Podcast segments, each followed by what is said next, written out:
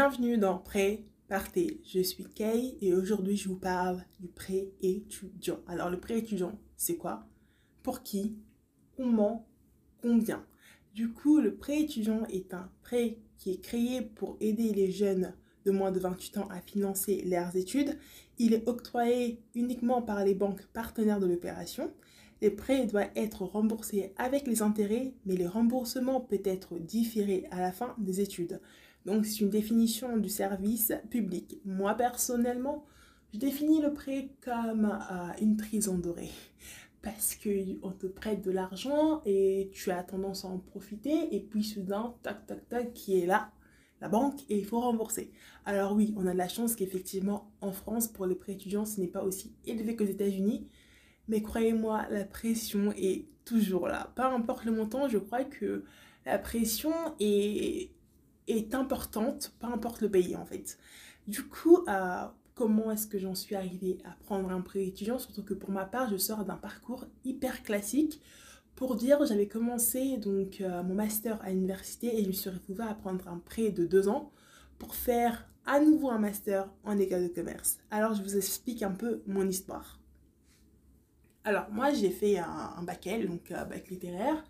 Et après ça, je me suis dit, bah, j'aime beaucoup les langues et j'aime aussi le commerce. Du coup, je vais faire LEA. Du coup, je suis partie faire une licence à LEA. C'est très bien passé, franchement, rien à dire. Et puis, pendant mes cours donc, euh, de lettres appliquées, parce que LEA, c'est lettres étrangères appliquées. Du coup, moi, c'était en anglais et en espagnol. J'ai décidé donc euh, de faire des cours forcément de négociation commerciale parce que je voulais vraiment garder le côté commercial. Et entre-temps, j'ai beaucoup apprécié mes cours de négociation commerciale et je me suis dit, bah, pourquoi pas faire un master de négociation commerciale, mais à un niveau un peu plus international, surtout avec voilà, la, langue, euh, la langue espagnole que j'aime beaucoup. Et donc, j'ai postulé toujours à mon université pour ce master. J'ai été acceptée, j'étais super contente. Et puis là, euh, j'ai commencé mon master. Donc là, premier jour, je me dis, ça a l'air intéressant, ça a l'air intéressant. Deuxième jour, ok, pas mal. Une semaine passe, deux semaines, et là je me rends compte, mais en fait, où est la nouveauté? Où est le côté professionnel de la chose? Euh, Il n'y avait absolument rien, et du coup, bah, j'en ai parlé à des professeurs qui m'ont recommandé bah, d'en parler à des gens qui avaient fait ce master-là, et savoir comment ils s'en étaient sortis un peu plus tard. Et donc là, j'ai fait ma petite enquête.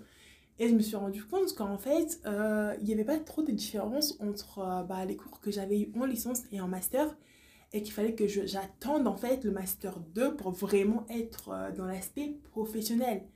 Et moi, je suis quelqu'un, j'adore, ah, j'adore pratiquer. Je ne peux pas juste être là, théorie, théorie, théorie. Non, j'aime aller à l'action. Et évidemment, j'avais conscience de la compétition du marché en fait. Avoir un master, c'est très bien. Mais avoir un master qui va te faire voilà, détester euh, les autres parce que en soi, qu'on avoir un master, pas détester les autres, c'est un peu trop fort, mais qui va te faire envier les autres, c'est pas quelque chose que je vise dans ma vie, l'envie des autres, non, c'est pas ça. Mais je me suis dit, mais en fait, ce master-là, je vais l'avoir. Et j'étais dans une bonne, euh, une bonne université, en fait, en plus. Hein. Mais je me suis dit, bah, je vais avoir ce master, en fait. Et euh, niveau expérience, j'ai pas grand-chose. Je n'ai pas grand-chose. Et du coup, bah, j'en ai, réparé à mes professeurs. Ils m'ont dit, bah, pourquoi pas l'alternance Et là, je me suis dit, bah, écoute, j'ai fait un mois de, j'ai fait un mois de cours. Je vous le dis honnêtement, j'ai fait un mois de cours où j'ai vraiment essayé. J'ai dit, non, un, je vais faire un autre mois pour voir comment ça se passe. J'ai fait un autre mois, toujours pas, le moral était à zéro. Et puis là, je me suis dit, bah, écoutez, l'alternance, après tout, je peux faire la rentrée voilà, de janvier pour l'alternance. Je vais aller postuler. Et du coup, là, j'ai complètement déchanté je suis partie postuler donc euh, à l'alternance.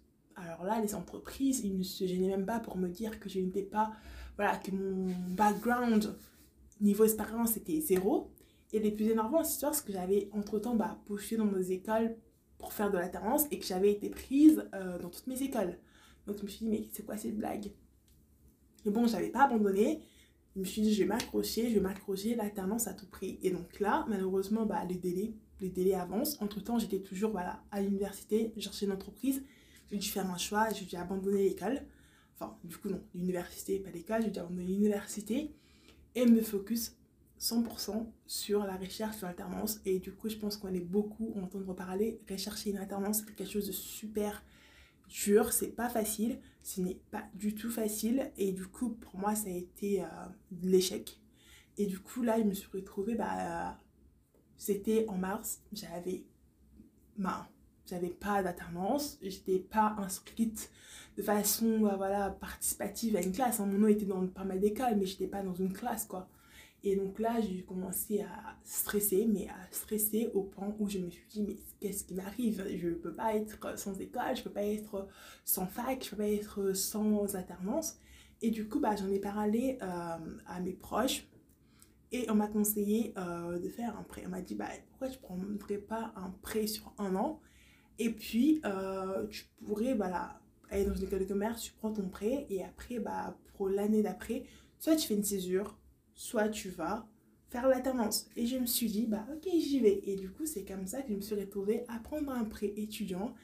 Et ça m'a complètement euh, révélé pas mal de choses sur ma personnalité. Déjà, j'ai pas pris un prêt pour un an.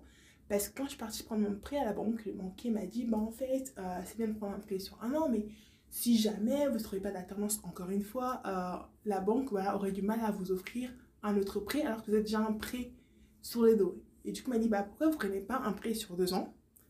Et comme ça, si jamais vous avez une alternance, bah, vous ne touchez pas cet argent et euh, ça ne vous posera pas de problème.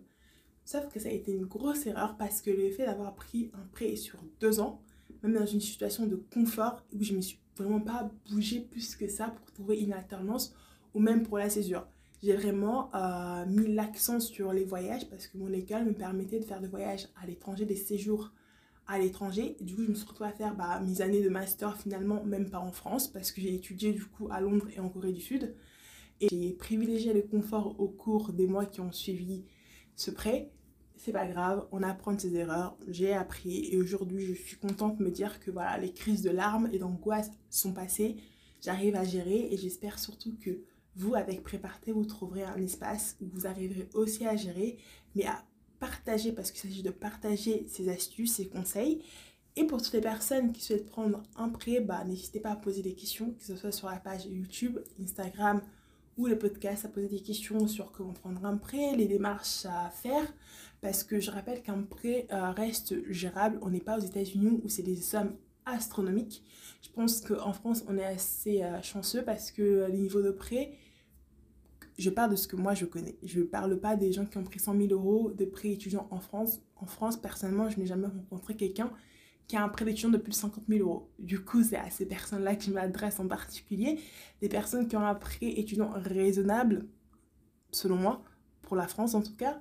Du coup, il s'agit vraiment euh, de vous dire comment vous en sortir, comment planifier, parce que je pense que ce qui m'a manqué parce que j'ai pris ce prêt, c'est la planification. J'ai vécu sur le moment et j'ai pas vu forcément l'après. Ou en tout cas, l'après, comme moi je l'avais euh, eu en image, j'étais plus la même personne que la personne qui a signé ce papier, par exemple. J'ai beaucoup appris, j'ai plus appris. Encore une fois, l'expérience parle d'elle-même, mais j'ai beaucoup plus appris. Du coup, j'espère vraiment que, que ce soit moi ou d'autres personnes qui tomberont sur ce podcast sauront aider les personnes qui souhaitent prendre un prêt étudiant. Du coup, moi, je vous remercie beaucoup de votre temps. Je vous souhaite une très bonne journée, soirée, peu importe où vous êtes. En tout cas, je vous dis à bientôt pour le prochain pré Partez. Bye bye